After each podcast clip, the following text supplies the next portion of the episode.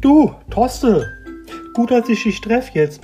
Äh, ist ja selten bei so einer Führungskraft, dass man die mal erwischt. Ich hätte mal eine Frage. Hä, was ist das denn für ein Spruch gewesen hier? Willst du mir was unterstellen, dass ich hier nieder bin oder was? Nee, nee, ich hätte auch ganz äh, eine andere Frage. Und zwar wollte ich fragen wegen dem Dienstwagen und der Impfung, der Corona-Impfung. Kann man den Dienstwagen denn nur mit Impfung fahren oder äh, wie soll ich mich da verhalten? Äh, das, ich verstehe überhaupt nicht.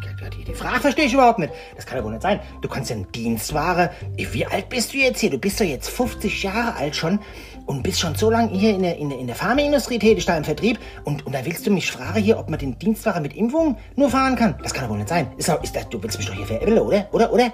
Nee, das war eine ernst gemeinte Frage. Kann ich jetzt nur mit Impfung fahren oder wie mache ich das? Du kannst den Dienstware natürlich auch ohne Impfung fahren, ist doch ganz klar. Ach nö, da bleibe ich lieber daheim.